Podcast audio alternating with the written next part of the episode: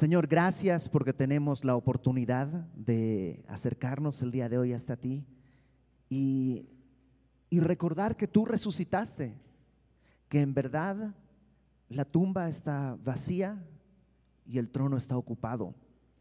Queremos el día de hoy meditar en esto, escuchar tu voz y si hay algo que tú nos quieras decir, poder abrazarlo y ponerlo por obra para que tú seas exaltado. En el nombre de Jesús, Señor. Amén. Segunda de Timoteo, en el capítulo 2, en el versículo 8, Pablo le está escribiendo algo a Timoteo. Timoteo era un joven pastor. Era pastor en la iglesia de Éfeso y aparentemente era bastante joven, por lo menos más joven, mucho más joven que, que Pablo. Entonces Pablo le está escribiendo esta carta desde la cárcel y ya a poco de ser ejecutado. Estas son las últimas palabras escritas que tenemos del apóstol Pablo. Entonces, de alguna manera, él sabe que va a morir. Él le dice, yo sé que voy a, mi, mi tiempo de partida está cercano, yo ya estoy a punto de ser entregado.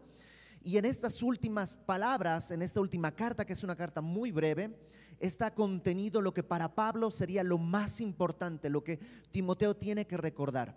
Y en el capítulo 2, versículo 8, le dice algo que es fundamental. Le dice, acuérdate de Jesucristo, del linaje de David, resucitado de los muertos, conforme a mi evangelio. Y le dice una cosa, tú tienes que acordarte que Cristo ha resucitado conforme a mi evangelio. Mi evangelio no es que es, digamos, eh, propiedad de, Pablo, sino que es parte de su vida. ¿no? Es, es algo que es, está integrado a Pablo. Mi evangelio, este evangelio que recibí del Señor, pero que lo he hecho mío, lo he hecho propio. Y lo mismo podríamos decir tú y yo.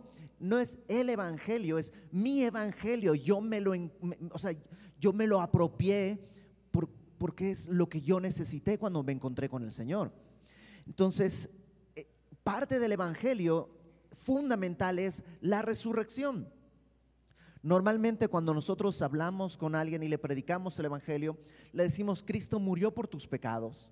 Y a menudo olvidamos decirle que también resucitó. Como que lo, lo, tomamos de manera implícita, pero eso hace que descuidemos esta verdad fundamental Cristo no solo murió por nuestros pecados, sino que también resucitó. ¿Será importante el recordar la resurrección de Cristo? Claro, mucha gente ha muerto como mártires, muchos. A lo largo de la historia ha habido muchísimos hombres y mujeres que han dado su vida por el Evangelio, por la fe, por Dios, muchísimos. Es más, si tomamos la idea de Dios como algo genérico, hay muchísimos que han dado su vida por Dios, lo que sea que sea su Dios.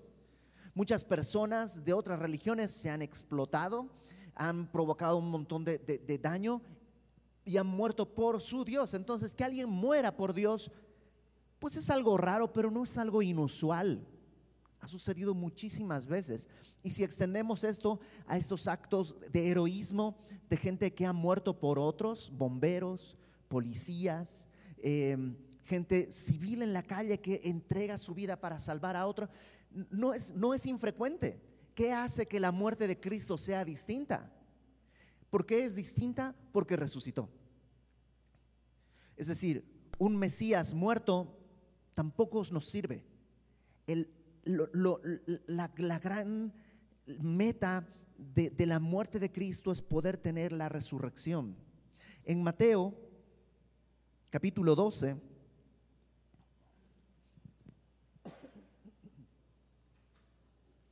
versículo 40. Se le acercaron, dice, voy a leerles el 38, Mateo 12, 38. Entonces respondieron algunos de los escribas y de los fariseos diciendo, Maestro, deseamos ver de ti señal. De alguna manera le está diciendo, pruébanos que tú eres quien dices ser. Eh, porque ellos entendían que Jesús se proclamaba el Hijo de Dios, es decir, Dios mismo. Acuérdate que en la cultura judía el hijo de no es lo que nosotros entendemos. El hijo de Pancho, pues es Pepe, ¿no?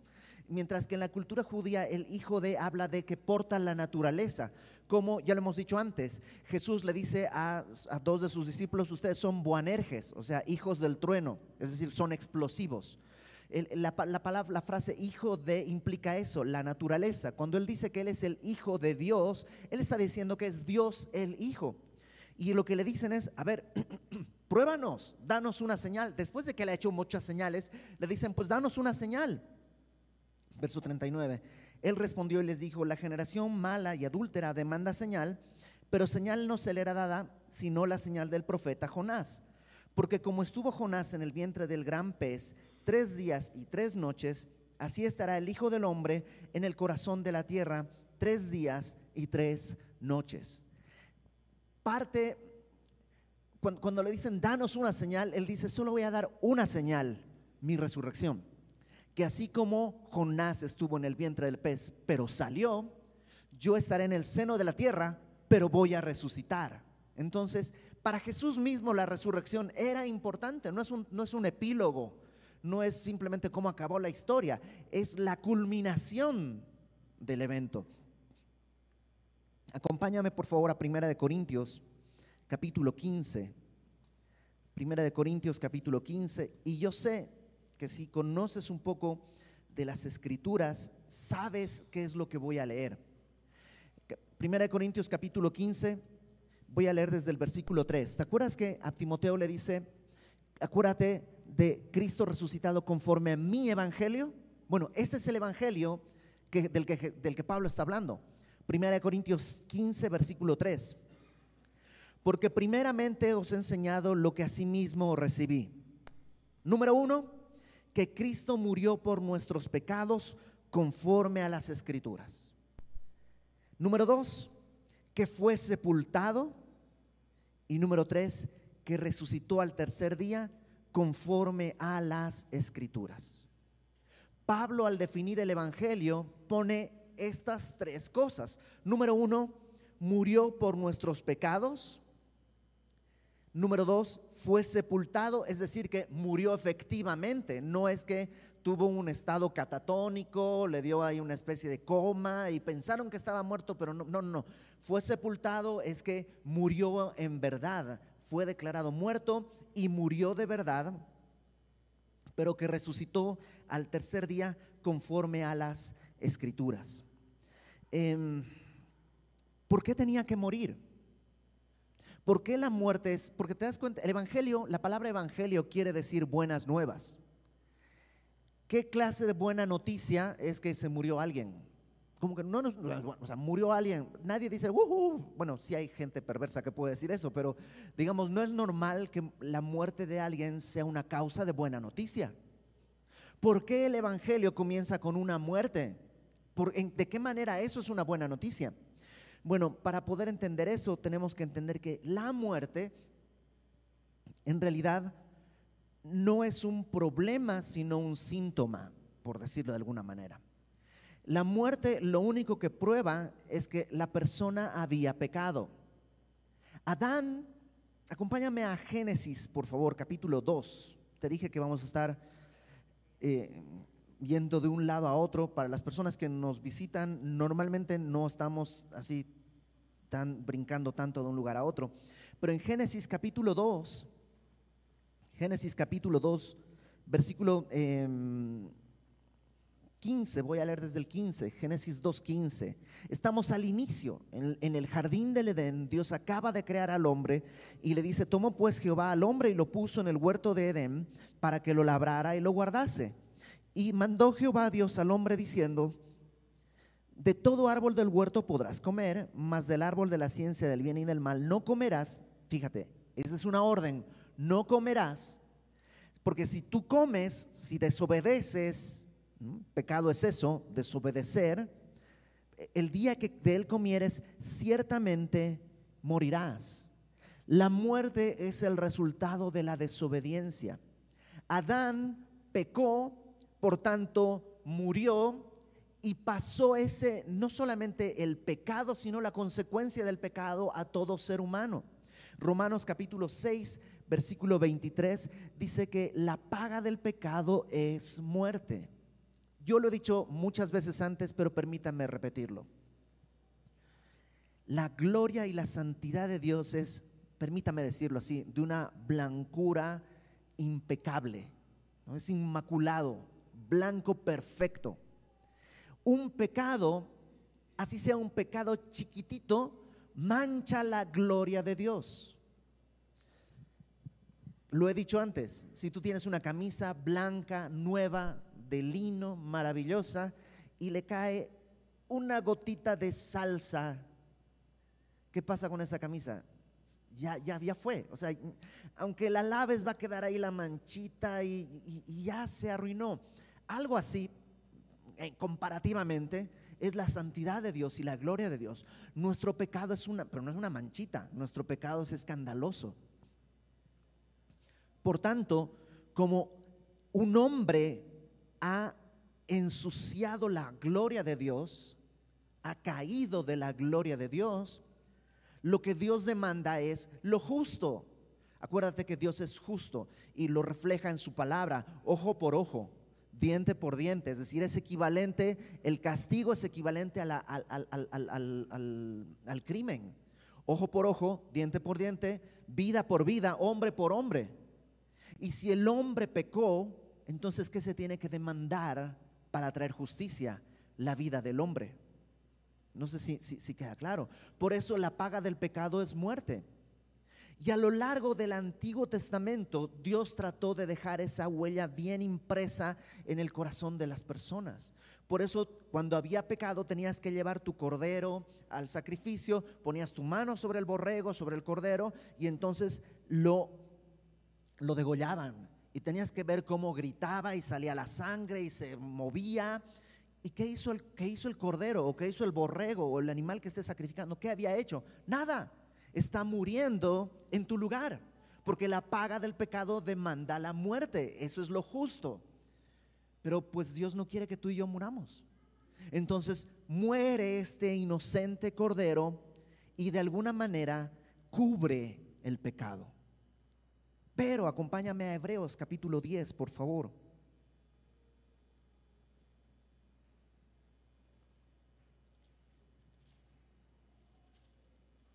Hebreos capítulo 10. Si Dios ya había dicho que pues, presentemos un cordero y un borrego y así por los pecados y todo, ¿por qué no nos quedamos ahí? ¿Por qué? Ok, la, muerte, el pecado genera muerte, ok, pero llámate un borrego, llámate un cordero. ¿Por qué necesitamos otra cosa? ¿Por qué Cristo tiene que venir a morir?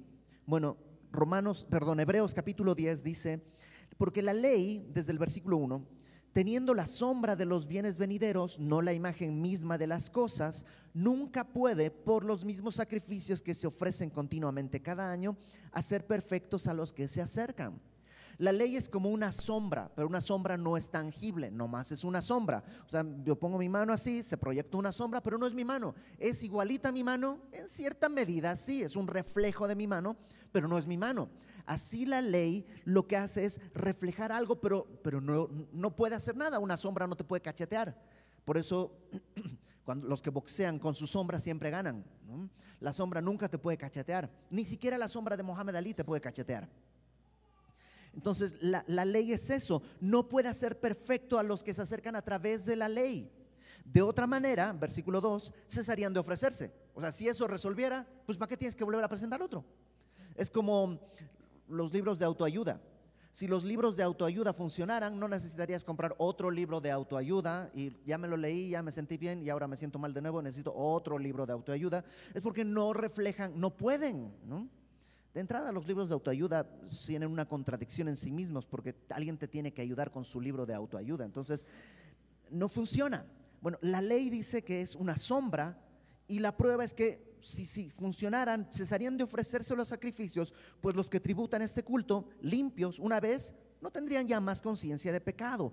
Pero, fíjate el versículo 3, en estos sacrificios cada año se hace memoria de los pecados. ¿Para qué servían los sacrificios del Antiguo Testamento? Para recordar, no para olvidar, sino para recordar nuestros pecados, para recordar que somos pecadores.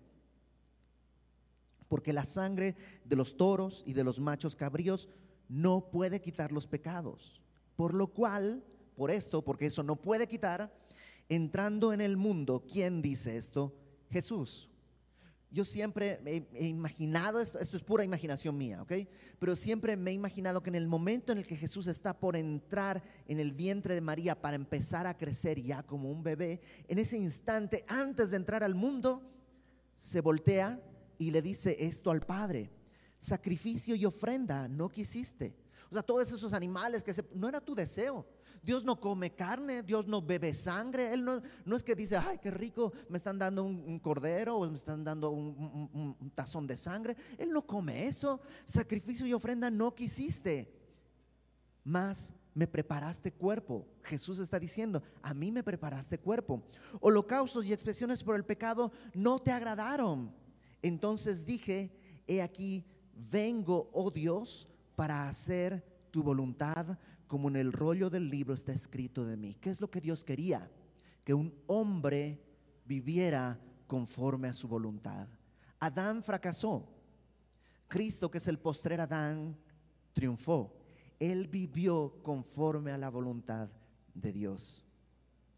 Diciendo, primero, sacrificio y ofrenda y holocaustos y expiaciones por el pecado no quisiste ni te agradaron, las cuales cosas se ofrecen según la ley y diciendo luego, he aquí yo vengo, oh Dios, para hacer tu voluntad, quítalo primero, los sacrificios, para establecer esto último, la obediencia de Cristo. En esa voluntad somos santificados mediante la ofrenda del cuerpo de Jesucristo hecha una vez para siempre. ¿Por qué Cristo tenía que morir? ¿Por qué el Evangelio implica la muerte de Cristo? Porque un hombre pecó y un hombre tiene que pagar. Entonces Cristo, al no haber pecado nunca, cuando Él muere, no muere por su pecado. Él al tener una vida eternamente santa, es suficiente para pagar el pecado de cada uno de nosotros.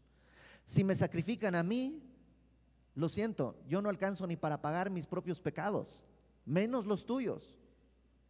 Pero Cristo puesto como sacrificio él no tiene que morir por sus pecados, entonces con una vida santa alcanza para pagar el pecado de cada uno de nosotros. Entonces, decíamos que en 1 Corintios 15 Pablo dice que Cristo murió, fue sepultado, murió por nuestros pecados, pero luego dice que resucitó conforme a las escrituras. Ahora sí, vamos a 1 Corintios 15 de nuevo, por favor resucitó conforme a las escrituras. Y no vamos a entrar en esto, pero hay un montón de escrituras que hablan de la resurrección. El Salmo 16 es la que más veces se cita en la Biblia para hablar de esto. Entonces, 1 Corintios capítulo 15,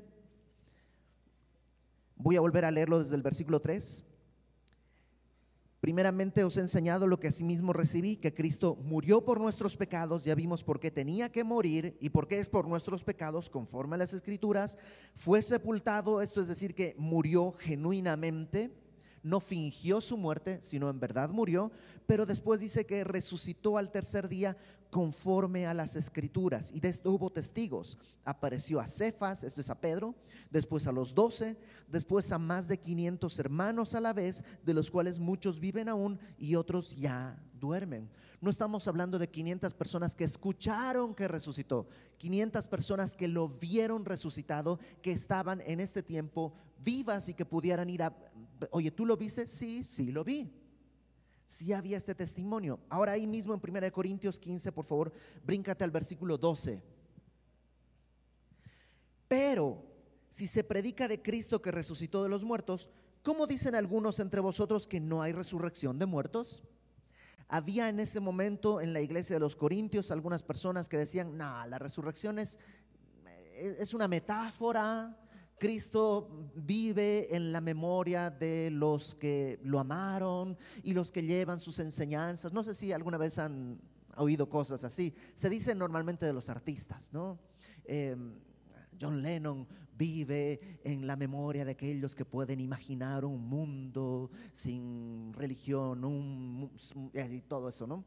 Eh, y él dice, no, no, no, no, a ver, a ver. Si Cristo no resucitó, o sea, si estamos hablando de que Cristo resucitó a los muertos, ¿cómo pueden decir que no hay resurrección? Porque si no hay resurrección de muertos, tampoco Cristo resucitó.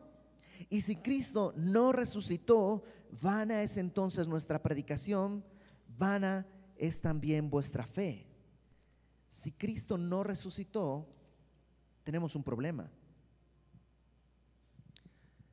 La predicación de Pablo pasa a ser falsa, es inútil, es vana, es un engaño. Y la fe que tenemos pasa a ser inútil, vana y es un engaño. Y somos hallados falsos testigos de Dios porque hemos testificado que Él resucitó a Cristo, al cual no resucitó si, en verdad los muertos no resucitan. Porque si los muertos no resucitan, tampoco Cristo resucitó. Y si Cristo no resucitó, vuestra fe es vana, aún estáis en vuestros pecados. Eso quiere decir, si Cristo no resucitó, quiere decir que Dios a lo mejor sí murió, pero si no resucitó, su sacrificio no fue aceptado por Dios. Quiere decir que Cristo tenía pecado, por tanto su muerte solo alcanzaba para su pecado, por tanto tú y yo seguimos, seguimos a la deriva, seguimos con la espada de Damocles sobre nuestra cabeza, seguimos perdidos. Si Cristo no resucitó, estamos todavía bajo nuestros pecados. Entonces también los que durmieron en Cristo perecieron, aquellos que ya murieron y que creían en el Señor y tenían esperanza, pues nanay, no existe, están muertos y están condenados. Si en esta vida solamente esperamos en Cristo, somos los más dignos de conmiseración de todos los hombres. ¿Alguna vez has oído esto? A mí siempre se me ha hecho raro este argumento lo he escuchado mucho. Desde la primera vez se me hizo extraño. Luego entendí por qué. Se me hacía como chantaje, pero luego entendí bien por qué. ¿Alguna vez has dicho o te han dicho, mira, si yo vivo y al final no hubo nada, no perdí nada. Si vivo para Cristo y al final Dios no existe, no perdí nada. Pero si tú no crees en Cristo y al final sí había, perdiste todo. ¿Has oído ese argumento? Bueno, ese argumento está mal. Está bíblicamente mal planteado. Humanamente es un chantaje. Para empezar, eso no es amor, porque básicamente le estás diciendo al otro, este, o crees, o, o sea, es, un chantaje emocional. Y la Biblia no chantajea. Pero ¿cuál es el argumento bíblico contra, contra eso? Lo que acabamos de leer. Pablo no dice, pues si llego al final y no había nada, no pasó nada. Pablo dice, somos los más dignos de conmiseración.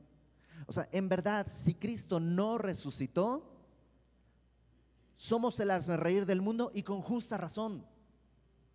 Somos los más dignos de conmiseración, somos los pobrecitos, perdieron. O sea, la verdad es que valía más haber vivido para nosotros si es que Cristo no resucitó. Mas ahora, verso 20 Cristo ha resucitado de los muertos. Primicias de los que durmieron es hecho. Entonces Pablo cierra ese argumento diciendo, pero no, sí resucitó.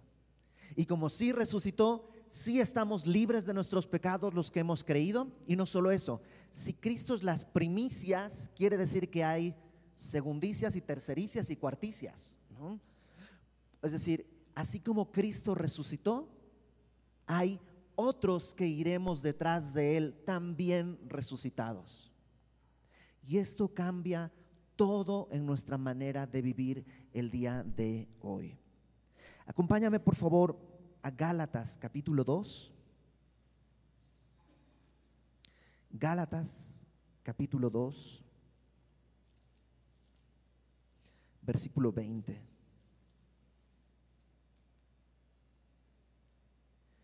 Pablo, en este libro que habla acerca de la gracia versus el legalismo religioso, dice, con Cristo estoy juntamente crucificado y ya no vivo yo, mas vive Cristo en mí.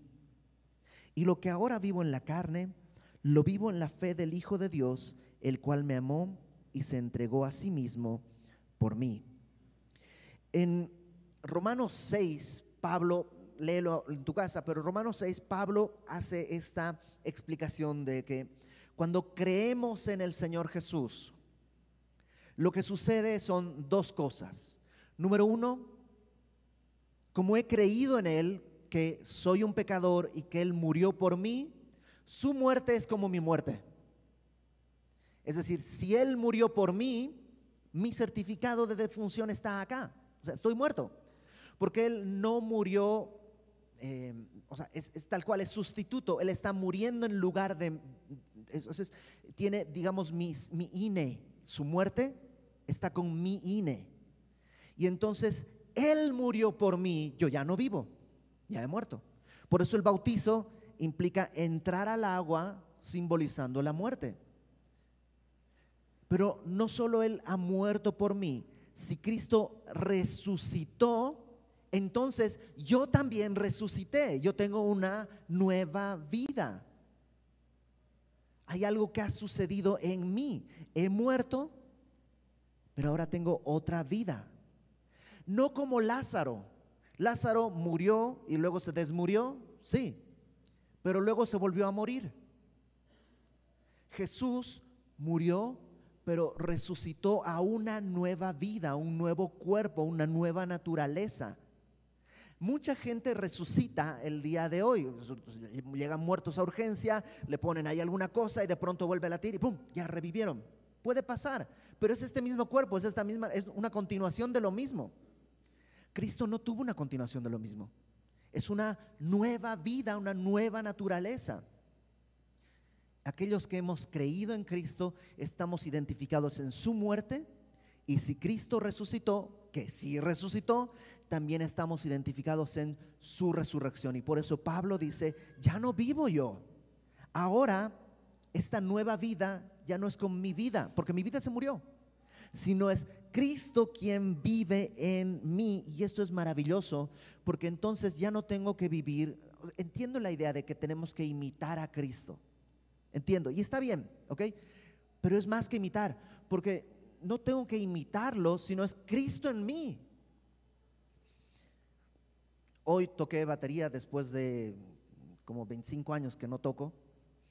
Y, y anoche estaba recordando cuando comencé a tocar. Me regalaron un, un, video de un baterista que me gustaba mucho, que se llama Greg Bisonet y Greg Bisonet tiene un solo clásico en el que pasa por todo tipo de ritmos y luego los explica. Yo recuerdo que yo lo veía, tenía alrededor de 20 años, y, yo veía y, tomaba nota de todo lo que él decía. Ajá, ok, aquí.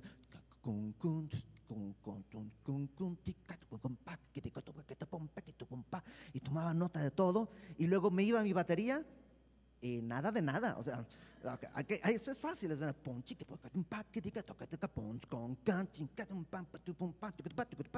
Ok, va, ok, lo tengo todo anotado y me sentaba y... ¿Por qué? Me lo está explicando, lo estoy viendo, tengo todo lo necesario, pero la imitación no me alcanza. No, no puedo el cuate es un hombre talentoso y, yo no tenía ni, ni, el talento, ni la instrucción, ni, nada.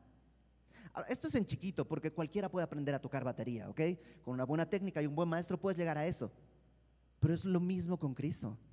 Si fuera solo imitación, vemos a Cristo y ahí estamos, ah, ok, la tenemos, con, con, con, con, pero a la hora de la hora suena y nuestra vida va de tropiezo en tropiezo porque estamos tratando de imitar.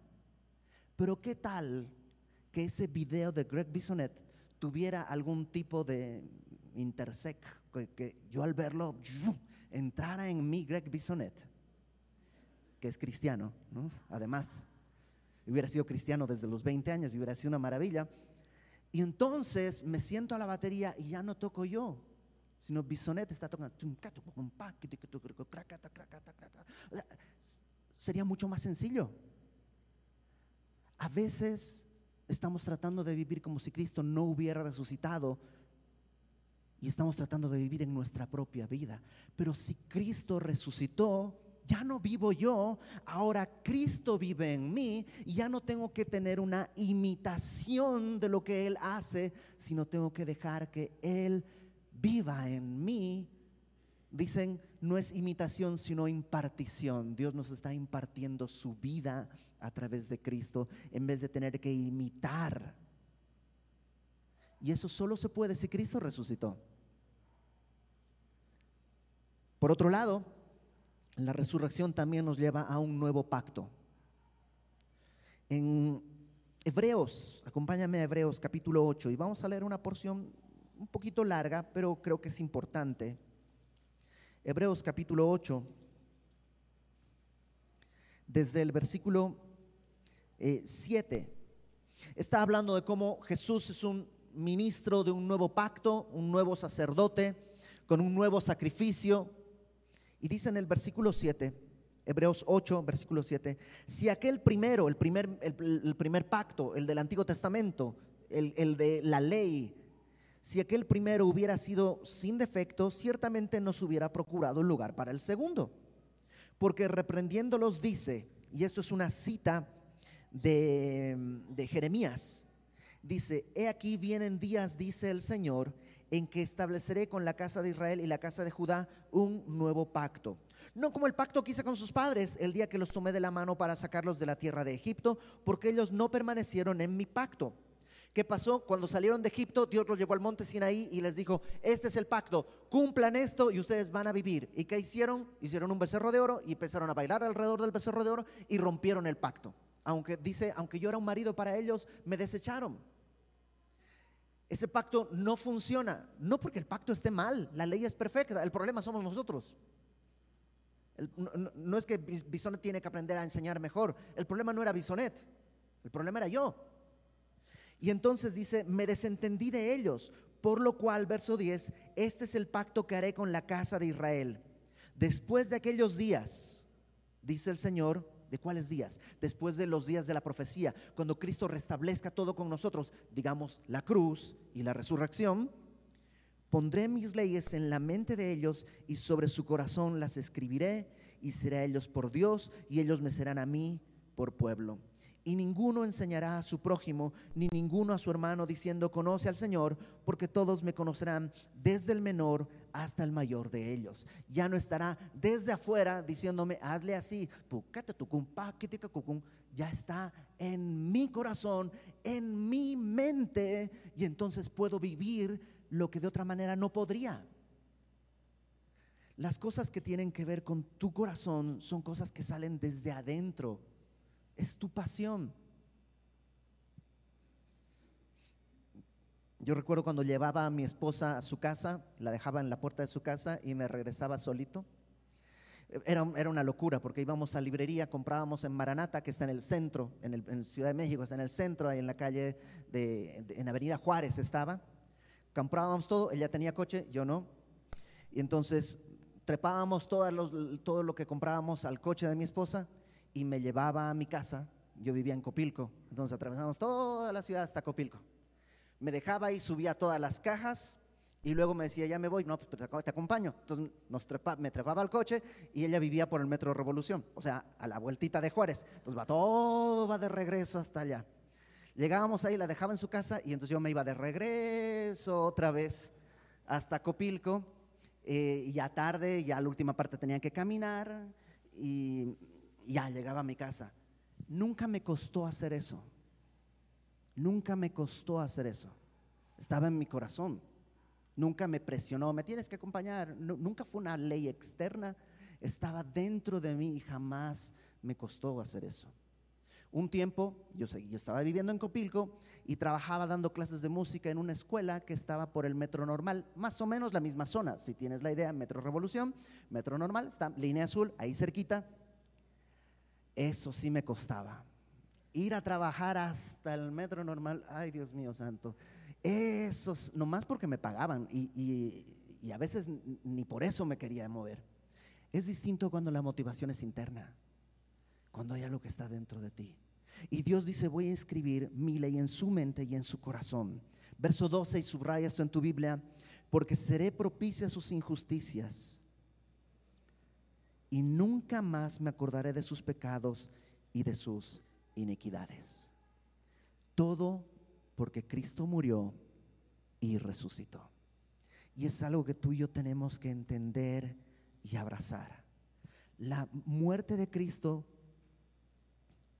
pagó por nuestros pecados, saldó nuestra deuda, pero su resurrección nos justifica delante de Dios, nos atribuye su justicia, nos da una nueva vida, nos permite decir, ya no vivo yo, ahora Cristo vive en mí.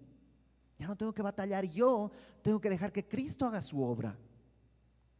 Me da la esperanza de que ya que Él va a poner su ley en mi mente y en mi corazón, voy a poder hacer lo que Él quiere sin tener que sentirme encarcelado por Él, sino libre me da la esperanza de decir, no se acuerda de mis pecados.